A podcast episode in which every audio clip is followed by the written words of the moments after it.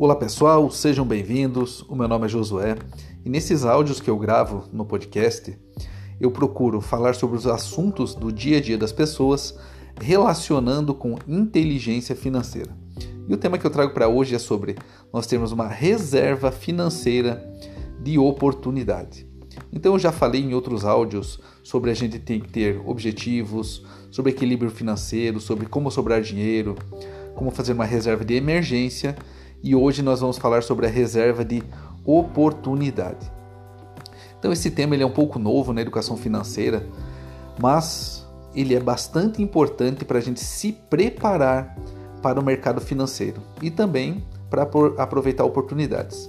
Então é da seguinte forma: o fluxo do dinheiro ele funciona assim, ele passa da mão das pessoas impacientes para as pessoas pacientes e ele sai da mão das pessoas despreparadas para as pessoas preparadas. E essa reserva de oportunidade é uma das maneiras de a gente se preparar para colher frutos no mercado financeiro, ou seja, nos nossos investimentos.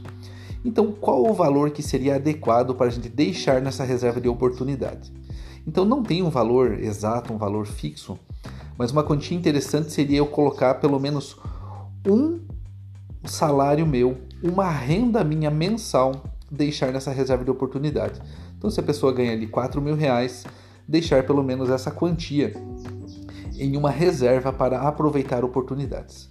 E se você está se perguntando se eu tenho essa reserva, sim, eu faço reserva de oportunidade e no final desse áudio eu vou demonstrar como eu tive um rendimento de 100% em aproximadamente duas, duas semanas fazendo aportes em renda variável com o dinheiro que eu tinha em reserva de oportunidade.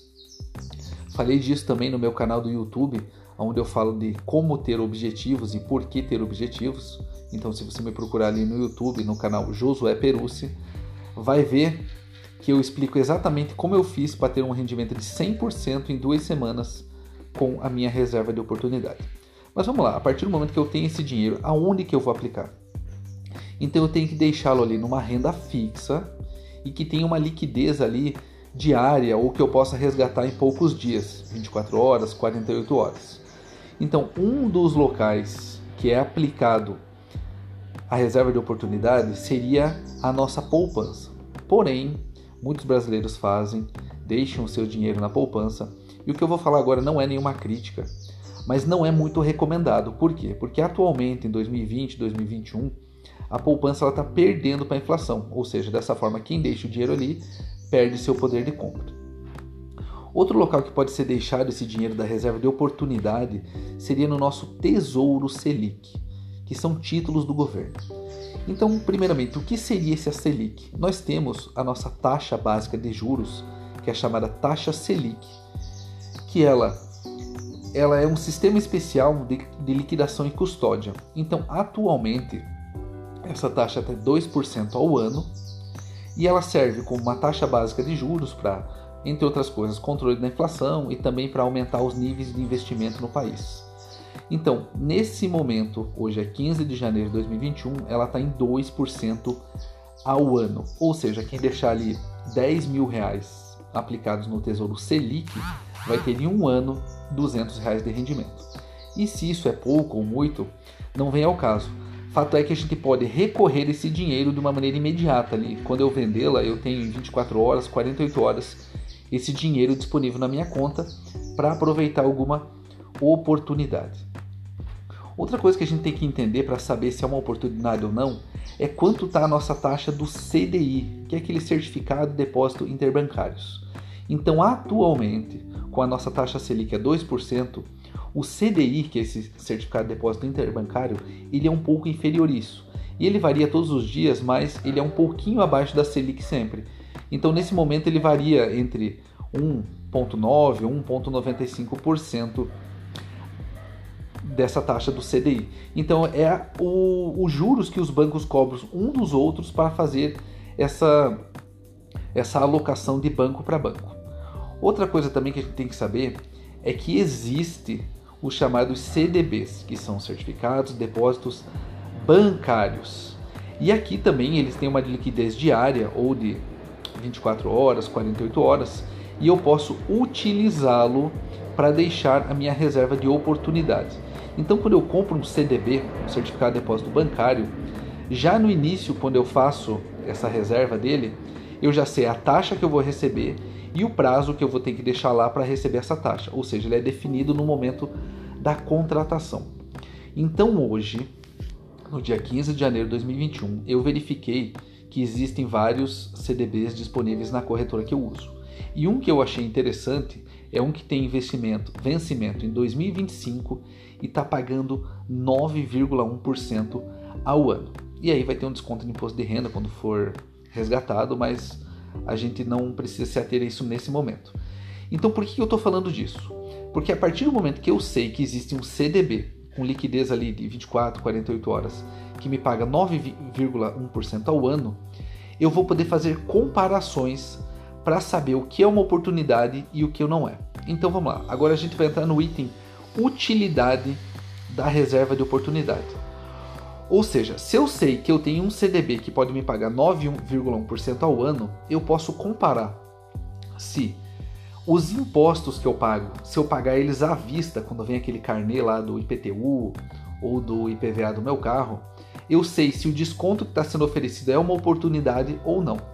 Então, por exemplo, se eu tenho uma taxa de rendimento de 9,% ao em CDBs, se o desconto que vier lá do para pagar à vista, um carnê de IPTU ou do meu IPVA, é de 5%, isso é uma oportunidade de pagar à vista ou não é?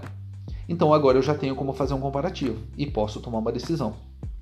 E aí tem impostos que podem vir, por exemplo, no IPTU lá, um desconto de 10% se eu pagar à vista. Ou seja, é interessante eu utilizar minha reserva de oportunidade para pagar esse imposto? Já ficou um pouco mais interessante. E aí eu consigo tomar decisões. Outra coisa também que eu consigo comparar as prestações, os juros que eu estou pagando para financiar um imóvel, para financiar um carro, um eletrodoméstico. Ou seja, se eu sei que eu posso conseguir 9,1% ao ano com esse CDB, eu, existem outros, eu só estou dando um exemplo com esse aqui. Será que eu posso esperar um pouco para comprar aquele carro? Posso esperar ali pelo menos um ano para eu já ter um rendimento a mais? E também eu consigo calcular quanto está sendo de juros que eu estou pagando por aquele carro, ou seja, eu consigo ver nas prestações se eu estou pagando ali é, se eu compro um carro por 30 mil, eu vejo que no final das prestações eu vou ter pago 45 mil, ou seja, por 50% de juros, quanto que eu estou pagando somente ao ano de prestação do, desse carro? Ou seja, eu consigo tomar decisões melhores simplesmente tendo a minha reserva de oportunidade e sabendo quanto de juros eu posso ganhar com ela ao ano. Outro ponto também é que eu consigo ver as oportunidades da renda variável. Ou seja, se eu consigo 9% ao ano com uma renda fixa, quanto eu teria que investir ou correr risco na renda variável para ter um rendimento maior que esse? Ou seja, dessa forma eu posso esperar momentos melhores para investir na renda variável e também posso comparar.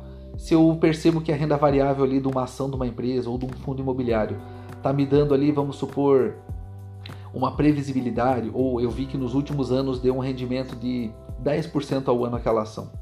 Será que compensa eu comprar ela ou compensa eu manter numa renda fixa? A renda variável a gente não consegue saber se vai subir ou vai descer e quanto será essa porcentagem. Mas vendo os rendimentos passados, a gente pode ter uma noção do que pode ser esperado para o futuro.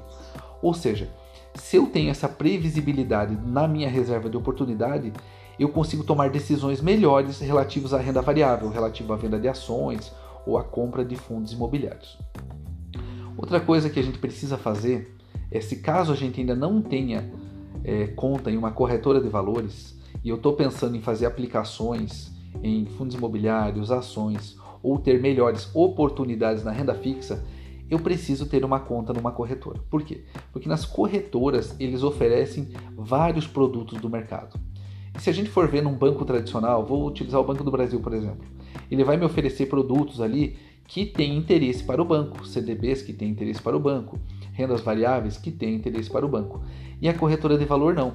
Ela vende produtos de todos os outros bancos, de todas as empresas, ou seja, a oferta é muito maior de produtos. E também tem corretoras que não pagam taxa, tem outras corretoras que pagam taxa, mas é uma taxa ali é, bem acessível.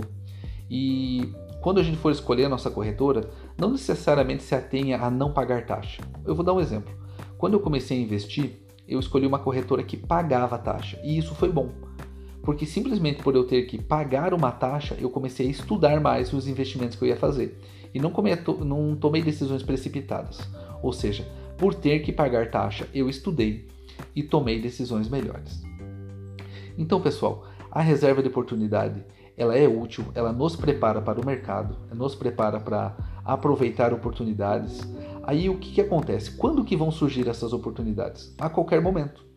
Então, por exemplo, numa crise política, quando o presidente fala algo que não, não soou bem para o mercado financeiro, ou está com algum conflito, ou uma possível greve de caminhoneiros, ou desastres naturais, pandemia, a qualquer momento pode surgir oportunidades. Então é bom a gente ter um pouco de dinheiro nessa reserva que a gente utiliza para oportunidades, tanto para aproveitar uma queda do mercado financeiro, tanto para poder fazer as minhas comparações. Então, com relação a, ao dinheiro que eu ganhei 100% de rentabilidade em duas semanas, eu fiz isso utilizando a compra de uma empresa, uma empresa aérea. Não vou citar o nome para não não, não gerar nenhum tipo de, de especulação nela ou da pessoa comprar e acabar não tendo aquele lucro que ela gostaria.